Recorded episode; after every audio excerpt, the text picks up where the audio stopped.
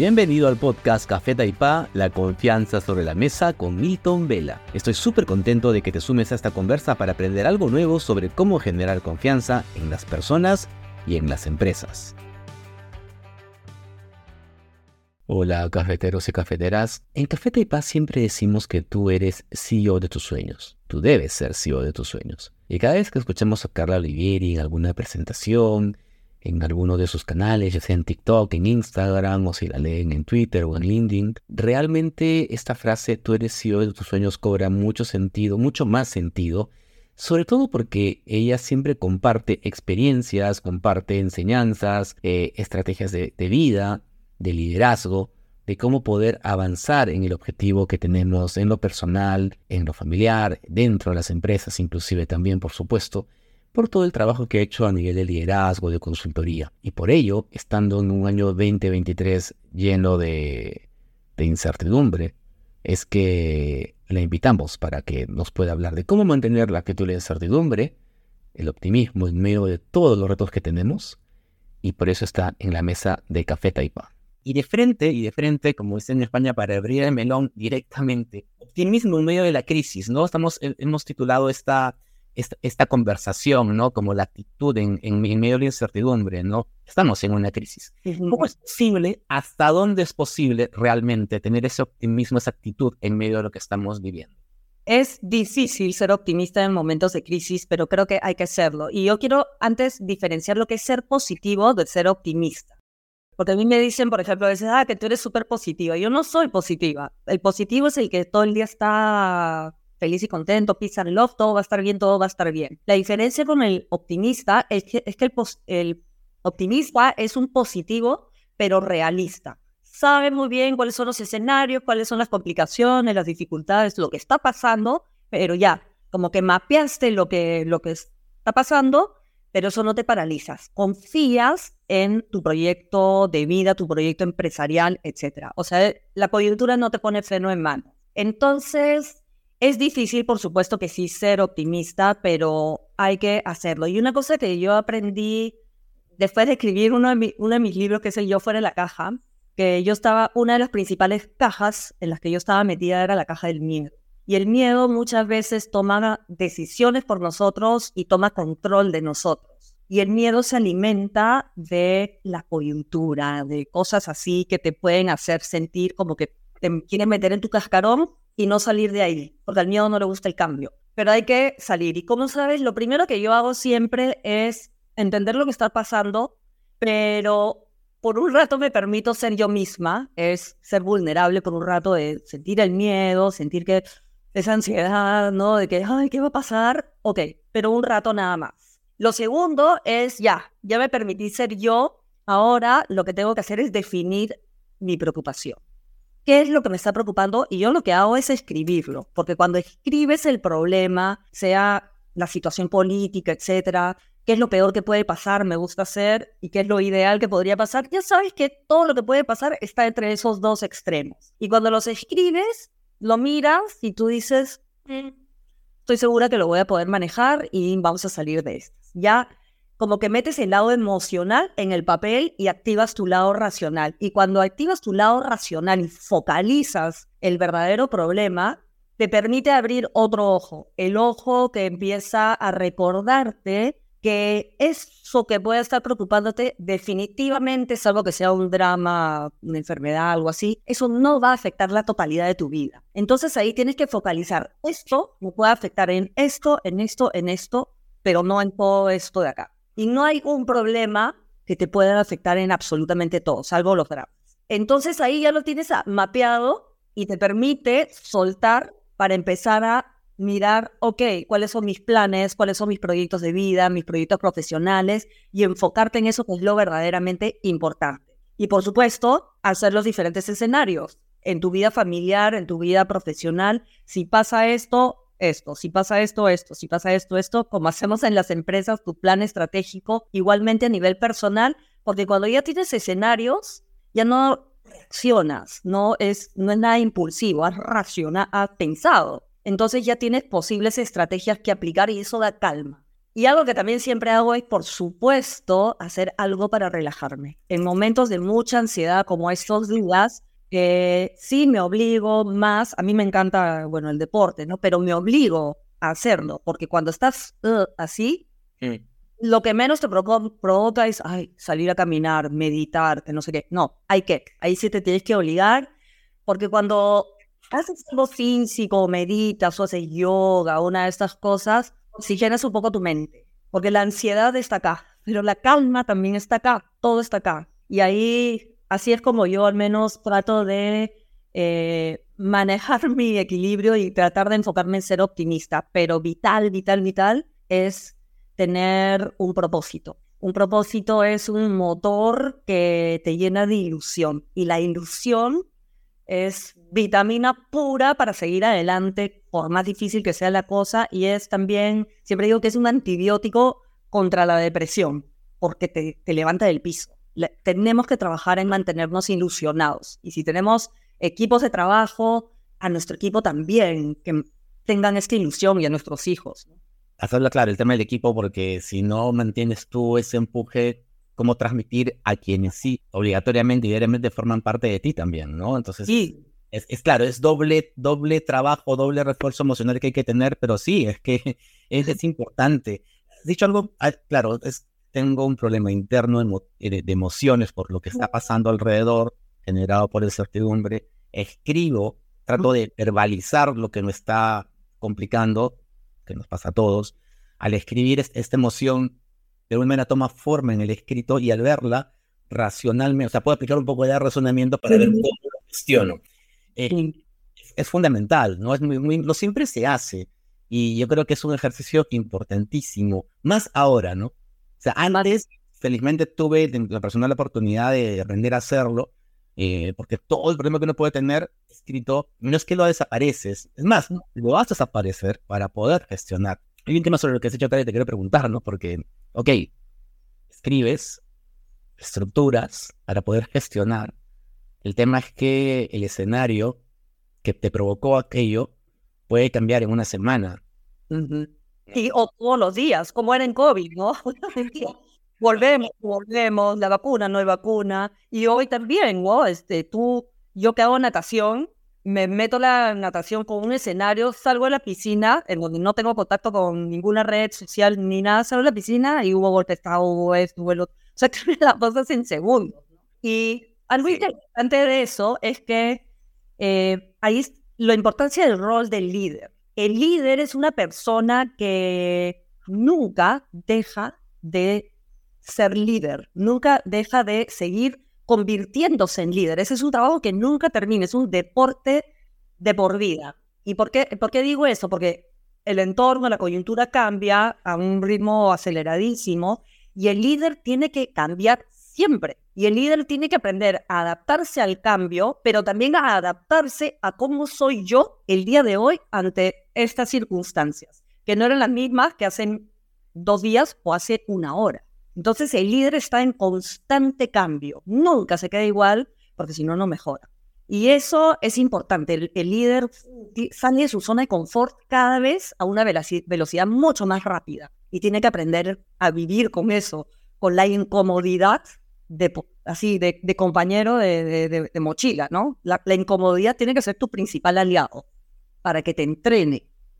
Sí, porque yo creo que actualmente quien vive en zona de confort no debe vivir en bueno, en Perú seguro que no, y tal vez no en la Tierra. O sea, donde una isla al fondo a la derecha, donde no llegó el COVID, de pronto, y donde no hay políticos, no sé. Tú estás refiriéndote a líderes, yo creo que hay algo importante, ¿no? Estamos ahora en LinkedIn, donde de pronto sí tenemos más, más alcance, acerca, cercanía con, con, un, con un público más profesional, tal vez emprendedor, a diferencia de un, de un, TikTok, que luego vamos a hablar de TikTok, donde tienes gente pronto más joven. Pero hay un tema que también es real, ¿no? Y es que eh, inclusive aunque no tengamos un equipo con nosotros, hay un liderazgo propio. Tú también uno se, lidera uno mismo también, ¿no? Entonces, lo que tú dices también que lo, creo que debe entenderse por todos quienes nos vean, porque esta conversación se comparte en todas las plataformas.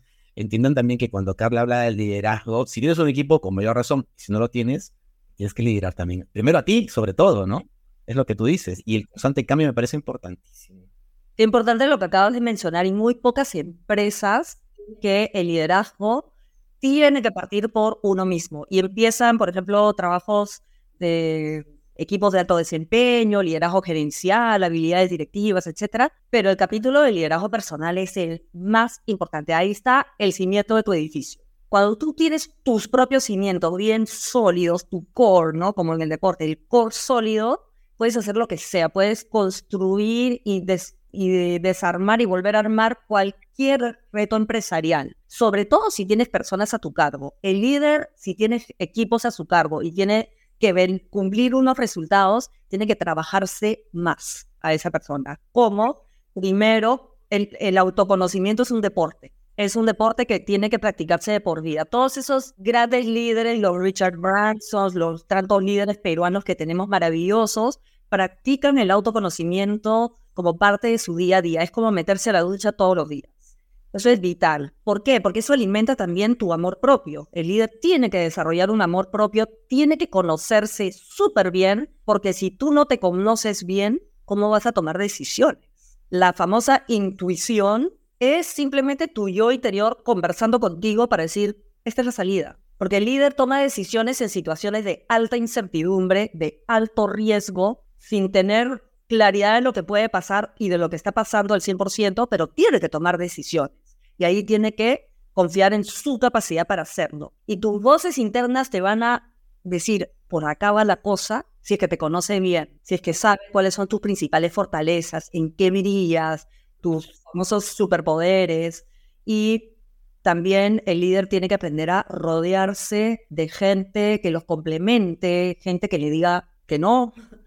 Los, oh, yo, detesto el sí señor. Ya para mí el sí señor es el, el peor enemigo que puede tener un líder, pero a veces alimenta tu, tu ego y esas cosas, ¿no? Pero el líder tiene que también ser capaz de tener gente mucho más capaz que, que él, que esté a su, a su costado para poder llevar a cabo los planes ante cualquier situación, que no se paralicen las cosas. Total, has dicho, has hablado acerca de conocernos a uno mismo, ¿no? Eh, nosotros mismos, mejor dicho. Eh, porque también hablando de líderes y de incertidumbre, eh, hay diferentes tipos de liderazgo, ¿no? O diferentes tipos de líderes, ¿no? O sea, ahorita mismo, y tenemos el contexto del mundial aquí nomás, el, el liderazgo de un Messi con un Mbappé, ¿no? Es que diferentes hasta, hasta nivel de edades, ¿no? Generacionalmente hay una diferencia de 12 años aprox, cada uno en su contexto, Messi con una incertidumbre, con una contrariado de muchos, muchos años que se ha sido cuestionado, pero que le demandaban ese liderazgo y Mbappé, este video no sé si lo has visto, ¿no? Que ha circulado hoy día el video de Mbappé en, en, en los camerinos del equipo en el segundo tiempo, en el, en el intermedio, mejor dicho, cacheteando a todos, ¿no? O sea, como dándole actitud, en, porque es claro, estamos haciendo el peor partido, ellos están jugando el mundial y nosotros no, 23 años, que, es joven.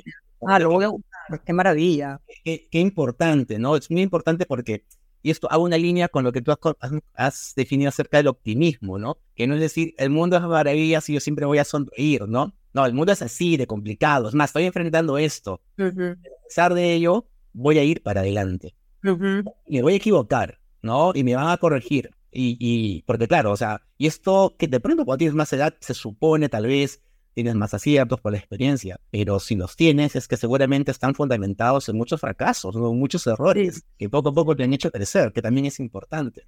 Sí, lo que dices es fundamental. Mira, eso de eh, las cosas están difíciles, pero vamos a seguir para adelante. En gran parte, eso de esa confianza, la confianza es fundamental. Primero la confianza en ti, en que confío en que voy a tomar la decisión correcta para liderar a mi equipo y a mi empresa, pero para confiar en, en mí, tengo que conocerme y colgarme de mis fortalezas, creer en mi misión, visión, los valores de la empresa, los objetivos, y el destino sigue ahí. Puedes cambiar la ruta como un avión, ¿no? Que si hay turbulencia me voy por acá, pero el destino sigue. Eso no se cambia. Y confiar en tu capacidad para tomar buenas decisiones. Cuando tú tienes eso, puedes inspirar al equipo en que, a que confíe en ti. Mbappé los cuadró, porque Mbappé es, bueno, tengo que ver ese video, pero tiene ese liderazgo, la gente confía en él porque ejecuta, tiene resultados y, tiene una influencia en el equipo. Y lo otro, el error. El error es otro aliado que todos tenemos que aprender a, a, a tener, que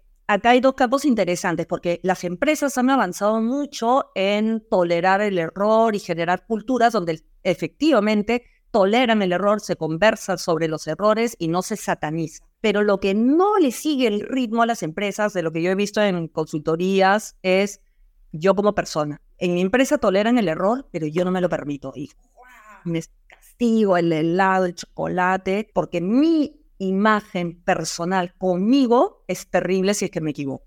Y es mucho más fuerte en nosotras las mujeres. Entonces, hay que, es un proceso el de aprender a convivir y valorar el error y permitirnos equivocarnos. Porque, ¿qué sucede? Si yo como persona quiero blindar mi imagen personal y que me vean como la estrella, cosa que yo hice por muchos años, eh, hablo en mi charla de TED sobre eso, y me iba bien en todo, entonces como me iba bien en todo, tomaba decisiones en donde me iba a asegurar que me iba a seguir yendo bien porque vivía para mis estrellitas. Si no, si quería crecer, tenía que arriesgar, tirarme al piso, equivocar. Entonces, eh, hay que aprender a, que el error eh, tiene varias etapas. Y una cosa importantísima es despersonalizar el error. El error te hace ver, eh, hace unos días colgué un video en, Instagram, creo, sobre cómo nos mentimos nosotros te equivocas en algo y dices, yo no sirvo para esto, no sirvo para nada, soy un desastre, me equivoco con mis hijos, igual que mala mamá, y empezamos a llenarnos de mentiras por un error, cuando lo que pasó fue un error. Y dejamos de ver el otro lado. ¿no? La parte emotiva, es como billetera mata galán, la, la parte emotiva fue, gana a nuestro lado em, racional. Despersonalizar el error permite que tú actives tu lado racional para que puedas reflexionar y ver, me equivoqué en esto, se molestaron conmigo por esto, no por mí, por esto. Analizar y mejorar. Lo que hace los deportistas. Michael Jordan, Beyoncé, la cantante, termina un concierto y ella no se va a la ducha, camería a tomar champán y celebrar. Se mete a ver el video de todo el concierto, pero ni siquiera el concierto, desde antes, desde los preparativos, desde cuando ya está entrando y empieza a analizar con su manager, su gente, todos los errores. Buscan errores. ¿no? Nosotros a veces nos anula, ellos lo buscan. Michael Jordan igualito, está ahí mirando todo para poder seguir evolucionando y mejorando. Tenemos que tratarnos como si fuésemos startups, todo el tiempo iterando en nuestra propia vida a lo largo de toda nuestra vida. La edad termina siendo mental cuando tenemos esa actitud de iterar, iterar, iterar. Qué importante lo que has dicho, esta, esta mentalidad de, startups. Realmente, lo total. claro, cómo, cómo vive o cómo, cómo empieza y de pronto hasta cómo se mantiene una, una startup ¿Y qué le pasa cuando a veces este, de pronto llega a ser robusta y a tener mucha inversión y cambia a veces ese valor, esa inspiración que le hizo ser lo que era, ¿no? Y se convierte en un elefante o la soberbia lo come, ¿no? Yo creo que el tema también de la soberbia, no sé, seguramente hay personas, ¿no? Pero si tras la pandemia, ¿no? Y, todo esto que estamos viviendo a nivel de crisis, mantienes, bueno, a ver, hay mucha soberbia, ahora que ahora me estoy contradiciendo, pero mucha soberbia en, en quienes provocan la crisis, ¿no? Pero en nosotros, el tema de la soberbia, creo que esto debería ser ya algo, eh, ojalá superado, ¿no? sí. Tú mismo te pones el techo porque se supone pues que ya estás, ya eres Dios. O sea, ya estás en todo lo alto y no, y no es así. No, pero hay que entender también la soberbia. Hay que diferenciar la soberbia, porque acá en el Perú, em, por ejemplo, se sataniza mucho a la gente cuando habla de sus logros, de cosas que ha conseguido. Eso no es soberbia, está diciendo en otros países es lo, lo que se hace habitualmente. Acá lo vemos como, hay que sobrado, que se cree y qué sé yo. Eso no es soberbia. Soberbia es lo que tú dices, creer, esta es mi, la, la verdad, no es mi verdad, es la verdad. Esto es la, la tesis. Es que ahora tenemos que ser eh, lo contrario. La humildad para mí es escuchar, escuchar todas las versiones no creer que mi versión es la versión, es la razón, yo tengo la razón, no, hay que encontrar la razón, que puede ser un poquito de lo mío o un poquito de lo tuyo, pero eso implica que yo escuche, que yo, eh, mi, mi teoría, mi propuesta, mi creencia, que la tengo acá, y me duele escuchar el otro punto de vista, bueno, tengo que hacerlo. Eso es humildad para mí al máximo co-crear con los usuarios, co-crear con la gente que sabe dónde le duele el zapato es humildad al máximo, en vez de que vengan todas estas propuestas de arriba para abajo como yo lo sé todo porque estudié, porque tengo los cartones. No, es, es ahora el mundo tiene que ser cada vez más colaborativo. Yo creo que en las empresas hemos avanzado muchísimo en eso, en los colegios también, en muchos de ellos, en algunas universidades también, pero todavía falta, falta más. Y para trabajar más colaborativamente tenemos que aprender a, a soltar algunas creencias, a soltar esto de que todo se trata de mí de que mi equipo tiene que trabajar para hacerme mí, a mí ver bien, ¿no? Que si se equivoca, esto sí se ve, lo veo en muchas consultorías, que los líderes de áreas como que se quiere comer en vivo al, al, equipo cuando se equivoca, cuando no logran los resultados, no porque no logran los resultados de la empresa, sino porque yo como líder me vi mal ante el director, me vi mal ante el CEO.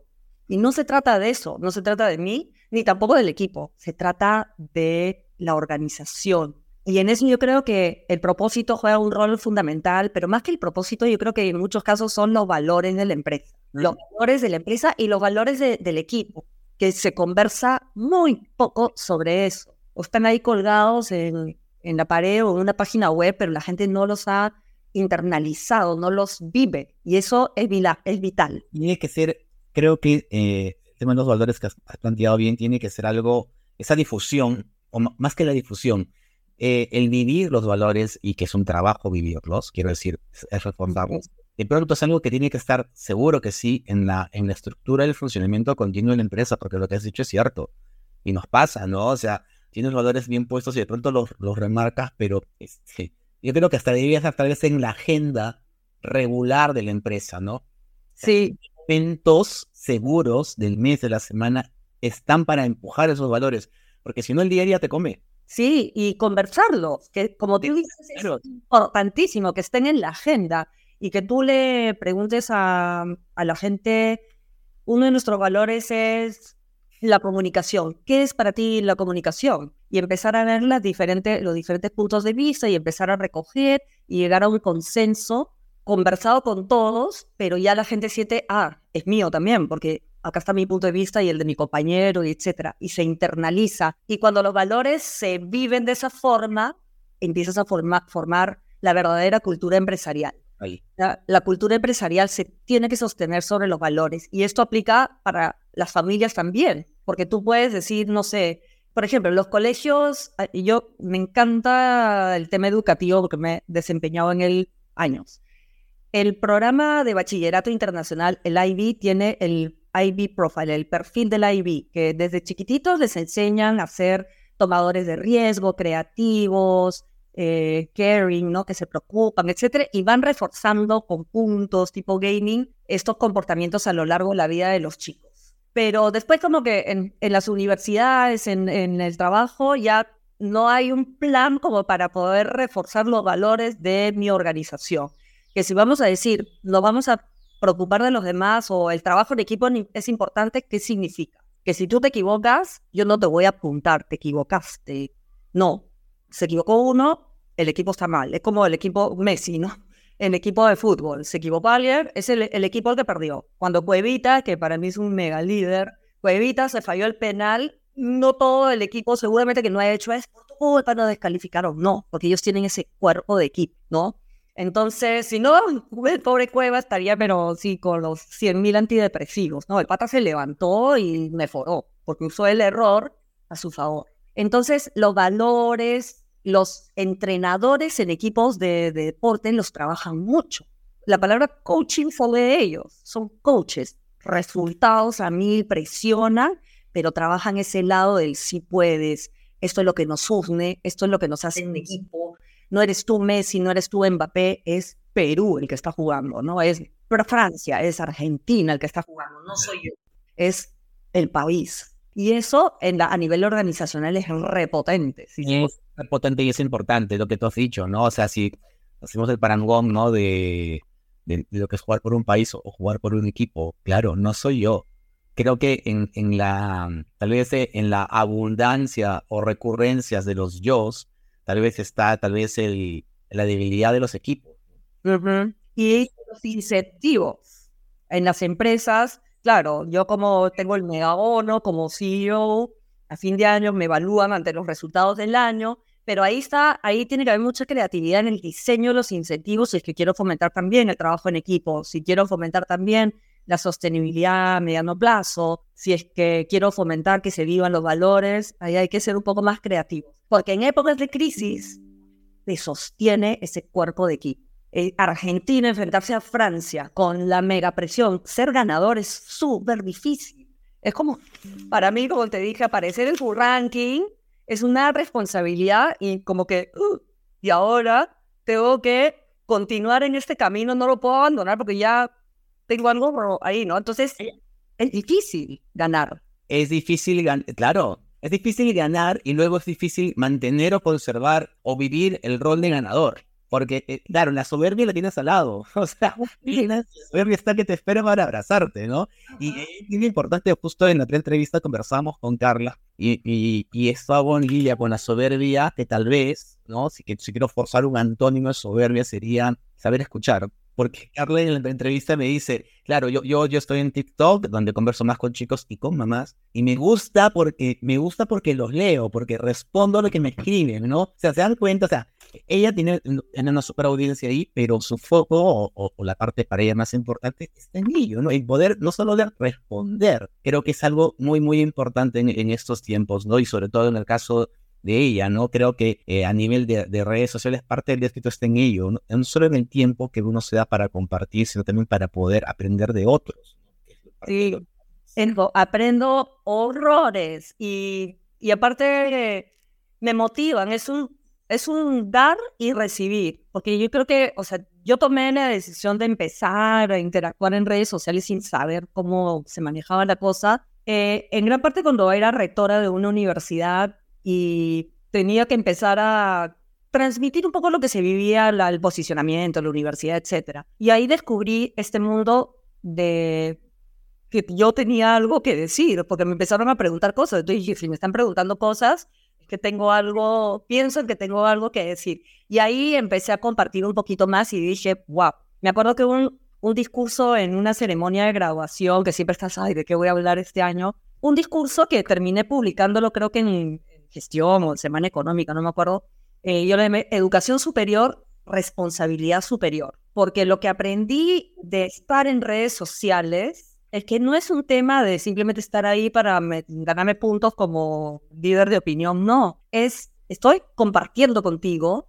pero también estoy empatizando contigo, comprendiéndote y muchas veces hay gente que también está en contra de lo que tú dices, hay gente que también, los haters también y duele, por supuesto te duele, pero también aprendes de ello, porque yo digo, ¿qué puede haber en esa persona que le ha provocado este comentario horrible de lo que publiqué? Y te ayuda a, practicar un poquito más la humildad, a mirar, tratando de ponerte en los zapatos del otro, de comprender. Y es riquísimo. La verdad es que aprendo horrores.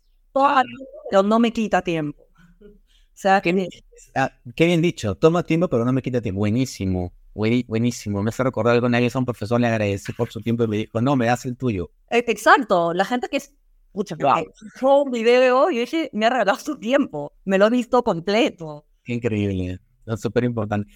2023. Hemos hablado de, de optimismo, hemos hablado de, de escuchar, ¿no? Hemos, hemos hablado de, de, de aprender, que, que, son, claro, de pronto voy a decirlo, buenas costumbres que creemos que siempre tenemos y que sin tocar el tema político, creo que parte, ¿no? De, esta, vamos a saltar de aquí hasta Ucrania si quiero, o sea, parte de, de, los muchos problemas que hay en el mundo es justamente eso, ¿no? El no escucharnos, el no empatizar, el pensar básicamente en nosotros, viniendo de, de una experiencia pandémica que, que debería habernos hecho recapacitar, integrarnos, abrazarnos, que de todas maneras creo, creo, para, para muchos, eh, ha sido como que un entrenamiento para lo que estamos viviendo ahora, ¿no? Porque no se fue el virus, aunque ya se calmó un poco, pero igual estamos, creo, enfrentando este, otra enfermedad global complicada y nacional también, ¿no? Sí. Eh, el 2023, ¿cuáles, si tú tienes que dar tres recomendaciones de las muchas que seguramente pueden haber para eh, enfrentar y gestionar este año que, o sea, que de plano empieza complejo, ¿no? O sea, termina el, el complejo y el 2023 el panorama de la recesión global y en el Perú lo que estamos viviendo es complejo. ¿Cuáles son esas tres recomendaciones que tú podrías dar para todo. A ver, voy a empezar, la segunda todavía no sé cuál es, pero la tercera va a ser la más importante. Y quiero empezar con algo que acabas de decir, que definitivamente nos hemos vuelto personas y una sociedad eh, a nivel mundial, ¿no? No solo acá, muy polarizada. Yo creo que hemos perdido la maravillosa práctica de estar en desacuerdo. Hemos perdido el espacio que antes tenía el debate. El debate y el desacuerdo son súper saludables y son pilares de cualquier democracia, incluyendo la democracia dentro de las empresas, porque ahora el desacuerdo dentro de las empresas tampoco es tan bien visto en muchas de ellas. Es como aparecen los famosos sí señores para agradar al jefe y estas cosas, y es lo peor, lo más tóxico que puede suceder. El desacuerdo es importantísimo, porque el desacuerdo quiere decir, yo vengo con una propuesta en lo que sea, yo no estoy de acuerdo, pero tengo que, no ataco a la persona, porque esa es la estrategia de debilidad máxima. Es el inseguro que ataca a la persona porque no tengo argumentos. Para yo tumbarme tu propuesta, tu idea, tu, lo que sea, tengo que venir con algo que demuestre que la mía es mejor. Y ahí empieza el famoso debate y esto es constructivo. Y al final siempre sucede que en lo que yo dije, con lo que tú has dicho, por ahí hay algunos puntos en común y sale la evolución, el conocimiento, todo prospera gracias a ese desacuerdo. De alguna manera, las mesas ágiles son sumas colaborativas de contribuciones, pero yo creo que las mesas ágiles hay que hincar un poco más hacia el desacuerdo. Salen muchas cosas. Entonces, retomar estos espacios yo creo que es súper saludable. En educación creo que es uno de los principales pilares. Hoy ya no se debate en las universidades, ¿no? Todos tienen que pensar igual y no. Lo otro es, eh, dentro de ese entrenamiento del desacuerdo, reconocer algo que, que, aprendí en un curso de Stanford que llevé en el 2020, creo que fue un curso de psicología positiva, ¿verdad?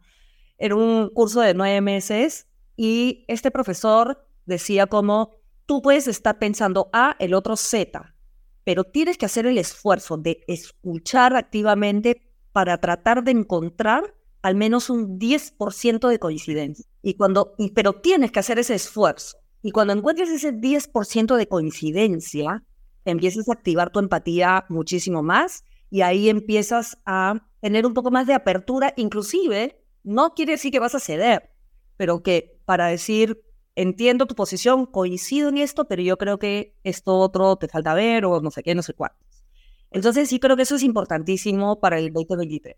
Lo otro para el 2023 es, en el caso de nosotros, los líderes en las empresas, yo creo que hemos aprendido que hay diferentes niveles de ciudadanía, ¿no? Yo soy un buen ciudadano porque pago mis impuestos, dejo pasar los peatones y paro en la luz roja. Pero hay otro, uno tiene que definir qué nivel de ciudadano quiero ser yo en el 2023, según las circunstancias y según las cosas en donde yo puedo contribuir no solo con mi empresa, no solo con mi familia, sino con la sociedad. Y no tienes que estar activamente participando en la política per se, pero uno sí puede contribuir desde donde tú añades valor, ese es mi espacio en mis redes sociales. Yo encontré que puedo hablar de esto y ayudar de alguna manera a construir, colaborar, contribuir. Entonces yo creo que esa es una misión de los líderes. ¿En qué me comprometo yo en el 2023? En contribuir. Y lo tercero, volviendo a lo que tú dijiste que es vital, el lado personal, es tengo que encargarme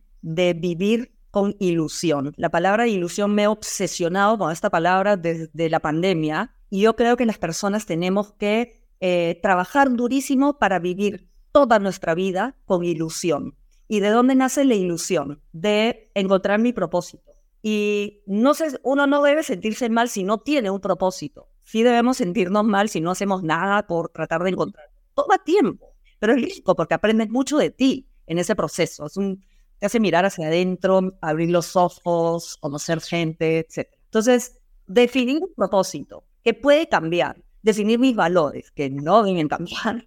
Y en base a ese propósito, tener tu plan a largo plazo, tu destino deseado, y en base a ese destino, mis objetivos 2023, los de mi trabajo, pero también mis objetivos a nivel personal. Yo, yo tengo mi plan personal en donde gerencio seis roles mi rol de mamá, yo tengo cinco hijos, mi rol de pareja, mi rol de escritora, mi rol profesional con activa, mi rol de, mm, de deporte, para mí el deporte es vital, y mi sexto rol es mi tema de ayuda social, principalmente con mujeres y jóvenes en zonas vulnerables. Entonces, en base a esos seis roles, tengo mis propósitos, pero yo mi, mi plan 2023 como objetivo, KPIs, igualito que el año. Qué bien. Y me mido y tengo ya agendado todo el año mi directorio personal, en donde voy evaluando todos los meses mi avance, porque el día a día también me desenfoca, pero ¡fum! regreso igualito que en el trabajo, pero también con mi vida personal. Mi, la vida personal no la podemos dejar para cuando sobra tiempo. Hay que hacer tiempo para todo, pero para eso hay que, plan, hay que hacer un plan. Y ahí te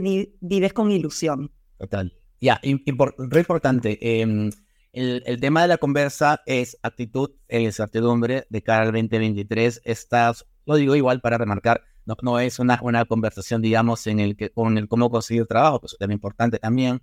Pero eh, si todo lo que ha dicho Carla, si pensamos en pirámide de Maslow, claro, no está abajo, evidentemente no, porque aparte de lo que ha dicho, por supuesto, dependiendo de nuestras circunstancias, es un tema de encontrar trabajo, mejorar el trabajo en el que estamos, ver laboralmente qué podemos hacer, y es muy importante, necesario y, básico. Pero he dicho tres temas que eh, creo que eh, andando por sentado que estamos en esa búsqueda o que felizmente tenemos trabajo, y lo digo porque el público aquí es bastante amplio y esa es la idea de llegar a todos, las tres cosas que he dicho se aplican en general. Y hay que tenerlo muy en cuenta porque si no, eh, tal vez vamos a ser parte del problema o por lo menos no portaremos en la solución, ¿no? Yo creo que es un momento de incertidumbre en el que uno dice, ya, me voy a salvar a mí mismo. O sea, a ver, sí, sí hay parte, claro, o sea, salvarte en el sentido de tener un trabajo, pensar en tu familia, sí, por supuesto. Y está bien, pero esos tres puntos, al margen de las circunstancias que vivas, creo que son importantes. ¿no? El primero ha, hablado de la importancia del debate de desacuerdo, pero sobre ello, escuchar para coincidir, que es muy importante. O sea,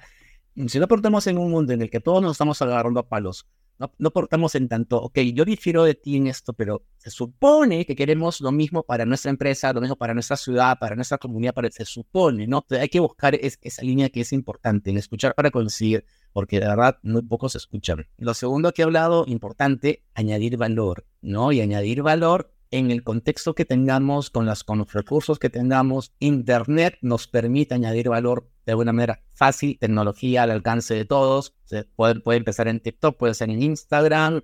Vamos, o sea, es al margen de las edades, es mucho de actitud, mucho de, y en lo personal lo digo todavía a nivel de vencer de pronto esos miedos de aparecer. Pues, si tienes algo que dar, aporta, de verdad, o sea, eso sí es gratis, o sea, si tienes un valor, algún dominio en un área tuya, comparte, que es lo que Carla, lo, que Carla hace. Añadir valor es importante en el, en el lugar en el que estés. Y lo tercero es el tema del, del propósito, ¿no? Y el propósito realmente, eh, y siempre lo comento, lo, lo, publico, en el equipo lo refuerzo, ¿no? No confundamos objetivo con propósito, no es lo mismo. El objetivo personal es completamente válido y trabaja por él. Pero cuando hablamos de propósito, estás pensando también en las demás personas. Tu objetivo no es, ah, yo tengo como objetivo, perdón, como propósito, pues cuidar a mi familia para que crezcan y tal, y a mis hijos, esos objetivos, casi tu obligación, y está muy bien, pero eso no es propósito. Ajá. Que el mundo a tu alrededor esté algo mejor con lo que tú puedas aportar, ¿no? Mira, claro, no pienses certidumbre, oh, pronto Carla va a dar una receta para empezar más tranquilo y tal. Este, yo creo que has dado misiones. Wow. ¿No? Yo soy mi propio laboratorio, porque yo soy todavía una persona muy miedosa, ¿no? Es, eh, todavía sigo batallando con este tema de, de soltar el temor a fracasar, a que me vaya mal y qué sé yo. Entonces, me observo todos los días, yo tengo este cuaderno, que me lo regaló un amigo que es de la Mujer Maravilla y siempre lo uso en mis charlas, que me lo regaló y yo decía, si supiera lo poco Mujer Maravilla que yo me siento, y lo tuve vacío años, hasta que se ha convertido en el, mi cuaderno de yo registro cosas que veo en mí, que antes no notaba, porque me miraba a través de la falla, de qué horror, cómo dije esto en esta reunión, que qué mal quedé, que no sé qué. Ahora me obligo a buscar y, y ver que, uy, resolví bien un conflicto o cómo se me ocurrió esa estrategia para salir de tal problema en, en el trabajo, o esta empresa está contento por tal, tal, tal cosa. Empiezo a conectarme con mis fortalezas para sentirme un poco más fuerte, porque la fortaleza viene de adentro, no desde afuera. Si nosotros dependemos de todo lo externo, todo lo externo te va a afectar. Si no te construyo por dentro, esa es mi charla de, de TED, básicamente. Si no te construye por adentro, cualquier cosa que suceda afuera te va a impactar súper fuerte. Y vas a depender de afuera para que te recuperes y te levantes. Si no, eh, la fortaleza y la capacidad de, resiliencia viene de, adentro. Y por eso el, deporte para mí, yo tengo un artículo que publiqué en enero de, de este año en gestión, que es, ¿quieres ser CEO? Practica un deporte. Porque el deporte no es disciplina, todo eso, no.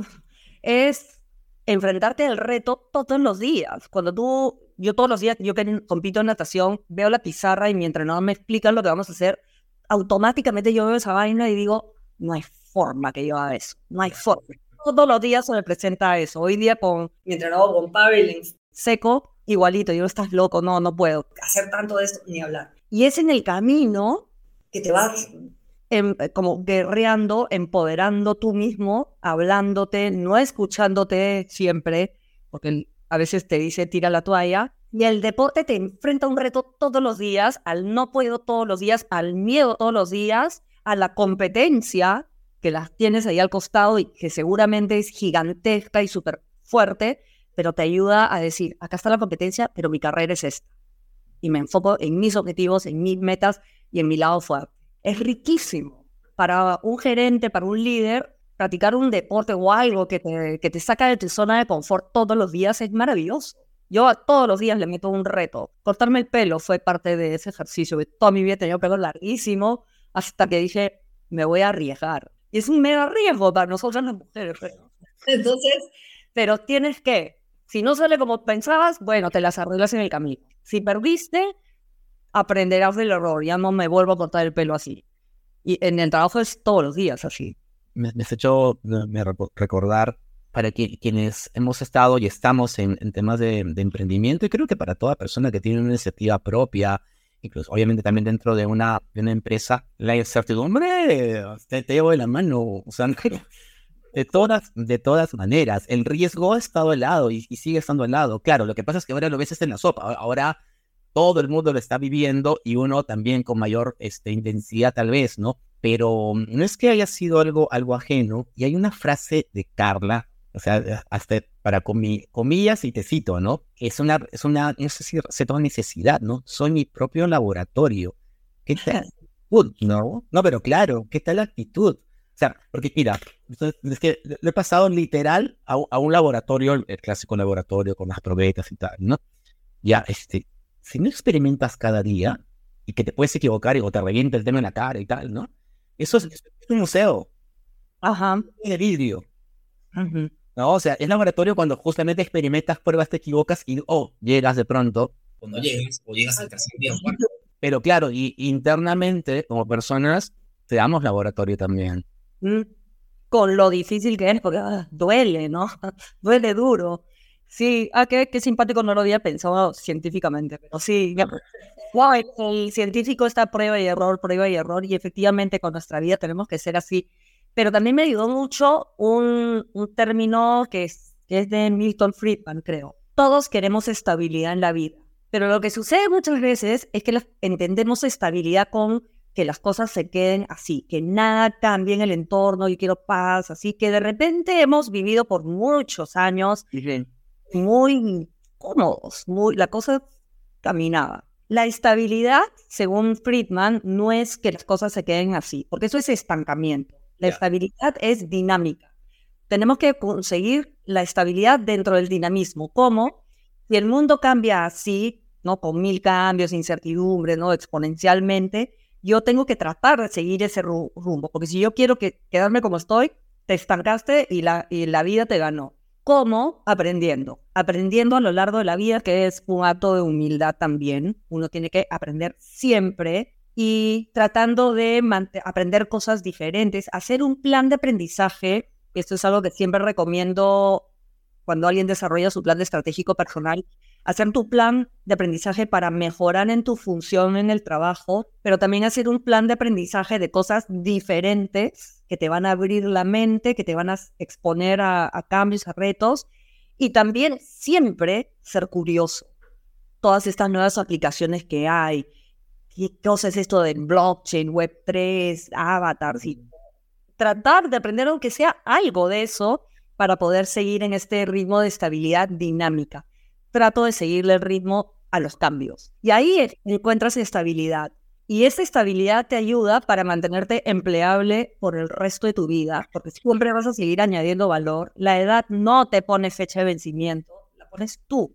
A los 20, a los 30 o a los 100 años, cuando decides ya no voy a aprender más, ya no voy a innovar a nivel personal más. Y también para tener ricas conversaciones. Y como siempre digo, mi sueño es ser abuelita, pero que mis nietos vengan a mi casa porque, uy, qué paja voy a ir a la casa de mi abuelita. No, ay, tengo que ir a la casa de mi abuelita, pobrecita, está sola, aburrida.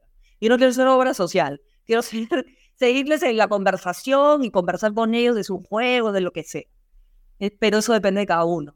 Tenemos que tener la humildad de seguir aprendiendo siempre.